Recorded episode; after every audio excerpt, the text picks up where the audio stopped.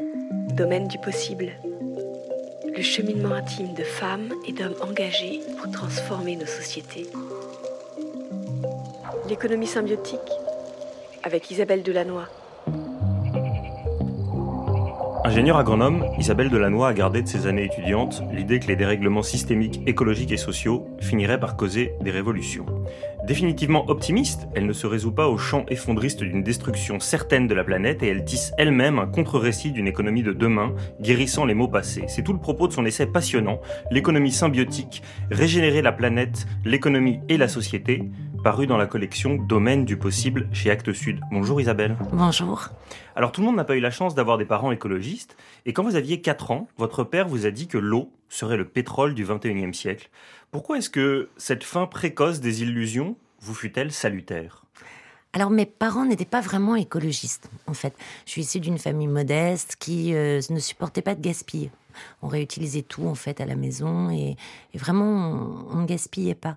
Et euh, donc ça m'a été salutaire pour deux raisons trois peut-être. Un, parce que euh, l'idée de réutiliser, c'était déjà des prémices. Deux, parce que ben, j'ai jamais eu le rêve des Bahamas et ça, c'est un rêve qui s'est jamais effondré. Trois, parce que je crois que comprendre, en fait, sans comprendre, puisque j'avais quatre ans quand il a dit ça, que l'eau pouvait ressembler au carburant qu'on mettait dans la voiture ça voulait dire que j'avais saisi que tout pouvait se transformer et que rien n'était immuable.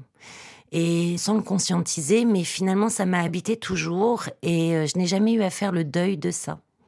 Et je crois que les générations qui ont 20 ans aujourd'hui ont eu des phrases comme ça dans l'enfance, qui les ont probablement marquées euh, et, euh, et où elles ont probablement moins le deuil à faire que nous. Elles ont à réagir.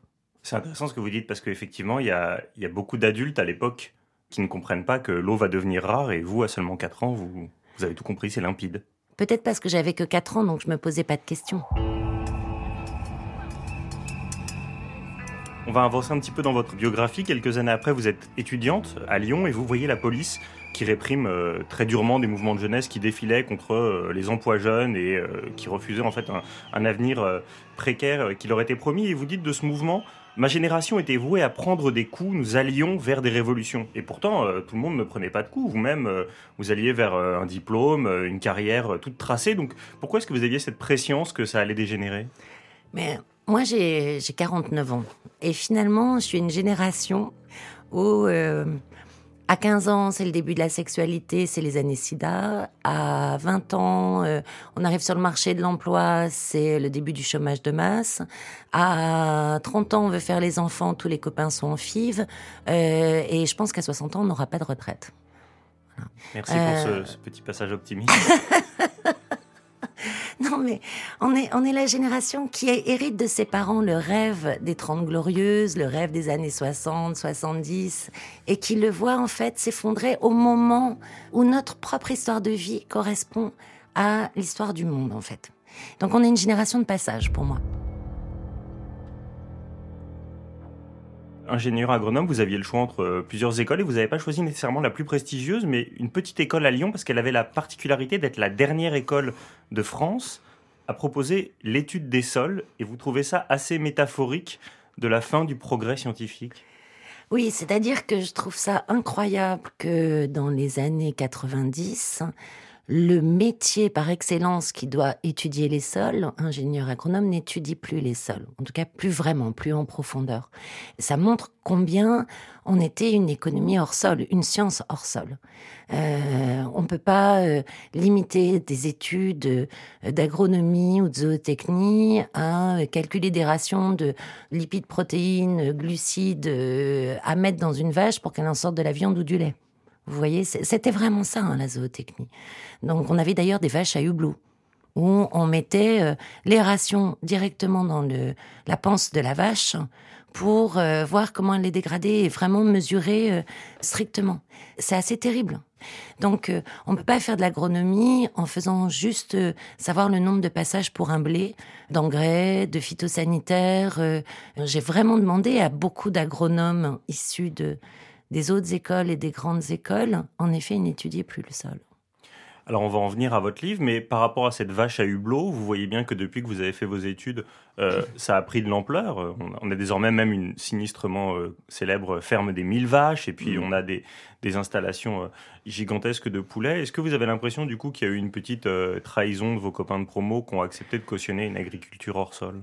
Je ne peux pas parler de trahison, mais euh, c'est vrai que la recherche publique finançait des tomates carrées à chair dure, même si elles n'avaient pas de goût, pour euh, tenir dans les cajots et être transportées euh, sur de longues distances.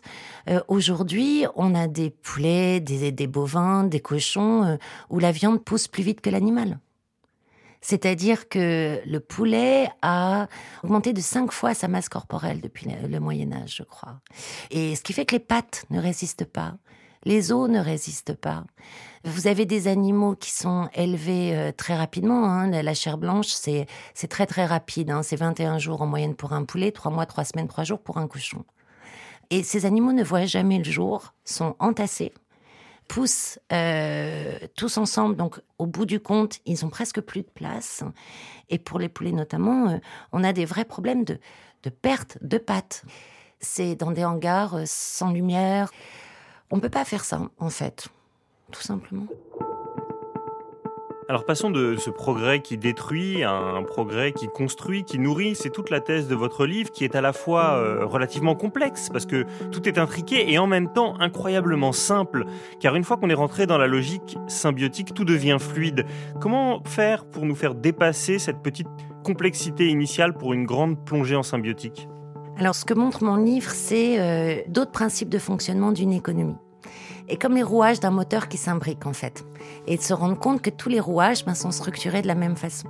Et il se trouve que ces principes sont exactement contraires à l'économie actuelle. C'est-à-dire que c'est une économie de la diversité, alors qu'aujourd'hui, on est une économie de la standardisation. C'est une économie localisée, qui prend sa puissance du local et qui se relie mondialement, alors que Aujourd'hui, on est sur l'inverse. On a une production mondiale qui cherche à s'acheminer localement. C'est une économie du besoin. On part des besoins. Les acteurs, en fait, répondent à des besoins et trouvent leur marché par rapport à ça. Alors qu'aujourd'hui, on dit on va essayer d'inonder le marché et de créer des besoins. Euh, c'est une économie très aspirationnelle. Les gens se retrouvent sur des valeurs. C'est une économie aussi qui personnalise euh, à coût moindre. On arrive à des objets personnalisés. C'est inimaginable dans l'économie actuelle. C'est une économie de coopération. Le moteur, c'est la coopération et non pas la compétition. Ça ne veut pas dire qu'il n'y a pas de compétition. Comme aujourd'hui, ça ne veut pas dire que dans une économie de compétition, on ne trouve pas de la coopération. Mais le moteur prédominant, c'est la coopération. C'est une économie de partage. Plus vous partagez, mais en faisant attention, hein, c'est pas si simple, plus en fait vous gagnez de marché. Alors qu'aujourd'hui, on est sur une économie de brevets. C'est une économie qui utilise les services rendus par les écosystèmes vivants et les écosystèmes sociaux, les écosystèmes techniques, alors qu'aujourd'hui, on détruit les écosystèmes vivants et on détruit les écosystèmes sociaux. On ne sait réagir qu'en rigidifiant les choses. On transforme des rivières en canaux et on réagit à, une pandémie en euh, essayant de canaliser les gens, les retenant. On n'arrive pas à gérer le mouvement dans cette économie-là. L'économie symbiotique, c'est complètement différent. Elle gère le mouvement, justement. C'est une économie de l'efficience. On va essayer d'utiliser un maximum toute la matière disponible, l'énergie, euh, l'information, d'essayer de la distribuer au mieux, alors que notre économie actuelle, c'est au contraire une économie extractive. Son moteur repose sur j'extrais, je transforme, je distribue, je consomme, je jette. Et on doit absolument jeter pour relancer la machine. Donc elle est extrêmement extensive, elle est efficace. On va faire plein de trucs en un minimum de temps, mais elle fait des dégâts partout. Là, c'est l'inverse. Et c'est une économie qui est réfléchie pour que les activités humaines s'intègrent au maximum dans les cycles biogéochimiques de la planète, alors qu'aujourd'hui, on les a complètement explosés. Et donc, ça veut dire que c'est une économie qui se réfléchit sans combustible fossile, sans nucléaire, sans perturbateurs hormonaux. Donc l'hypothèse est extrêmement élevée. Et pourtant, on arrive à de l'abondance, y compris en technologie. Donc évidemment, si on n'arrive pas à switcher sur cet inverse, à regarder l'autre côté de la médaille de comment satisfaire nos besoins, il y a une phase extractive, une phase régénérative. C'est deux logiques très différentes. On peut aussi être optimiste et se dire qu'au fond, euh, avec la pandémie, le Covid-19, on s'est rendu compte que cette économie mondialisée, elle était extrêmement fragile. On ne produisait même plus les médicaments dont on avait besoin. Et puis, il se trouve que début 2021, euh, il a suffi qu'un super tanker se bloque dans le canal de Suez pour que 15% du commerce mondial soit arrêté. C'est quand même une allégorie incroyable de la fragilité des choses, alors qu'au contraire, dans votre économie locale et symbiotique, ça ne se passe pas.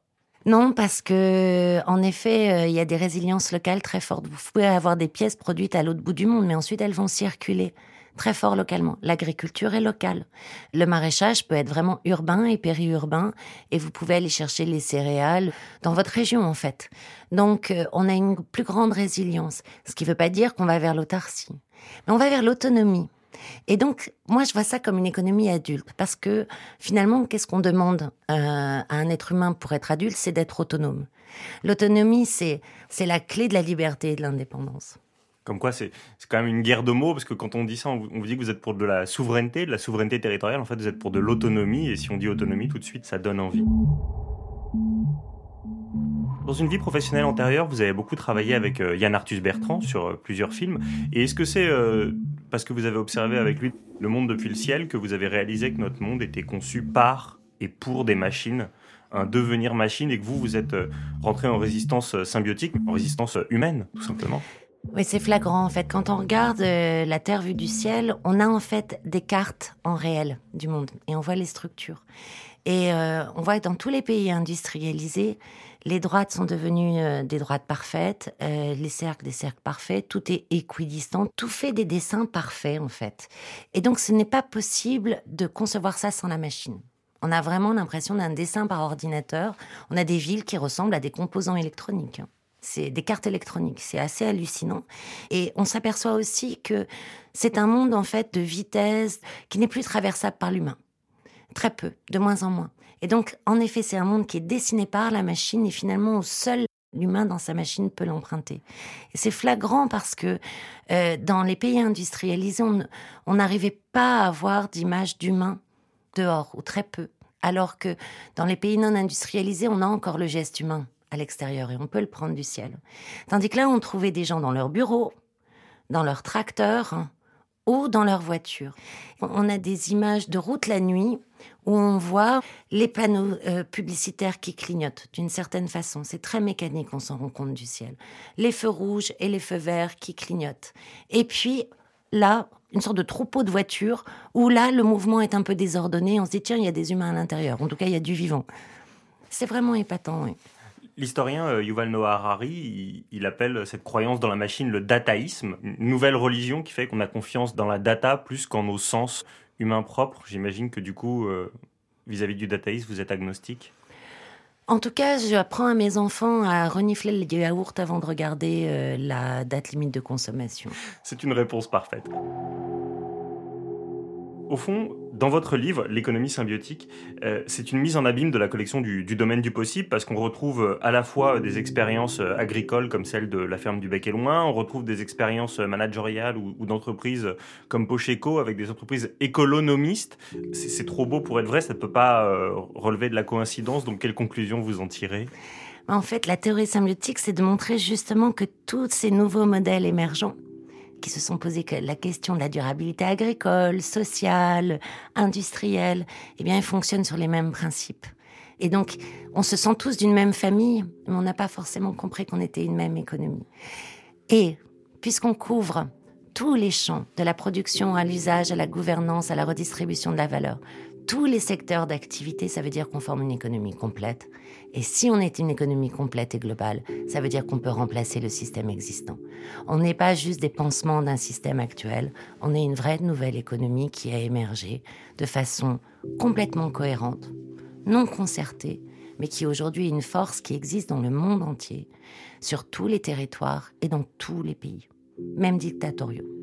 Vous me disiez d'ailleurs, euh, hors micro, que vous recevez euh, des appels de projets euh, au Bénin, dans des endroits où vous n'avez jamais entendu parler, qui vous disent Isabelle, nous, on se réclame de l'économie symbiotique. Ça veut dire que vous sentez que ça se, fédère vraiment à l'échelle du globe Il faudrait que ça se fédère. Moi, je, je pense que on doit se relier, en fait. Tous ces mouvements doivent se relier. Et ceux qui se retrouvent de l'économie symbiotique, oui, euh, se fédérer. Mais se relier entre les mouvements de l'économie sociale et solidaire, de l'économie circulaire, des énergies renouvelables, de l'hydrogène, de l'open source en numérique, du numérique circulaire, etc. On doit absolument se relier parce que on forme cette nouvelle économie. Et chacun seul, on ne suffit pas. Ensemble, euh, l'économie se comporte complètement différemment et surtout on a la taille pour pouvoir faire vraiment la nouvelle donne. Donc on ne doit pas se fédérer, on est tous différents, mais on doit se relier dans toute notre diversité, mais conscient qu'on est en fait la même proposition. J'aimerais qu'on se quitte sur une note euh, enjouée parce qu'aujourd'hui, malheureusement, le progrès, c'est plus une idée neuve, c'est une idée effrayante. Et quand on demande aux gens euh, dans quelle époque ils voudraient vivre, c'est plus souvent le passé que le futur. Comment est-ce que l'économie symbiotique pourrait à nouveau nous donner le goût des lendemains et rendre le futur à nouveau désirable? C'est une économie de beauté. Les environnements sont très très beaux. Dans une économie symbiotique, vous êtes en ville, vous avez des jardins en bas de chez vous, même à Paris. Vous pouvez devenir coopérateur de votre ferme locale, même à Paris. Vous pouvez euh, avoir une voiture mutualisée, même à la campagne. En réutilisant la matière, en étant coopératif, on a nos biens d'équipement pour beaucoup moins cher qu'aujourd'hui. Et tout en allant vers le zéro extraction. Donc c'est une économie à la fois de technologie, où l'usage change pas tellement, mais c'est la production et les modèles économiques qui changent complètement, où les paysages changent totalement, on retrouve notre lien au vivant. Et je pense que c'est un vrai progrès de retrouver notre dimension vivante, notre dimension animale, notre dimension charnelle, notre dimension sensuelle, dont on a été complètement coupé. Je veux dire, il y a un moment donné, se penser euh, esprit, euh, pure rationalité, et se couper de tout ce qui fait notre force vitale, hein, euh, quand on a passé le cap, sincèrement, on se rend compte qu'il nous manquait quelque chose. Quoi. Donc pour moi, c'est ça le vrai progrès, c'est de rejaillir dans notre dimension vivante sans aller contre notre génie humain et de mettre notre génie humain au service de notre lien au vivant, de notre lien au social. Alors il faut tout changer de manière symbiotique pour faire rejaillir le vivant et le beau. Merci infiniment Isabelle Delannoy. Je rappelle le titre de votre livre L'économie symbiotique, régénérer la planète, l'économie et la société. C'est apparu aux éditions Actes Sud. Merci. Merci beaucoup. Dans cet épisode, vous venez d'écouter Isabelle Delannoy, autrice du livre L'économie symbiotique dans la collection Domaine du possible. Les auteurs de la collection Domaine du possible proposent des initiatives originales et concrètes pour transformer en profondeur nos sociétés. Domaine du possible, une collection des éditions Actes Sud. Interview par Vincent Hédin, réalisation Clément Nouguier, enregistrement à l'arrière-boutique studio, une production création collective pour les éditions Actes Sud.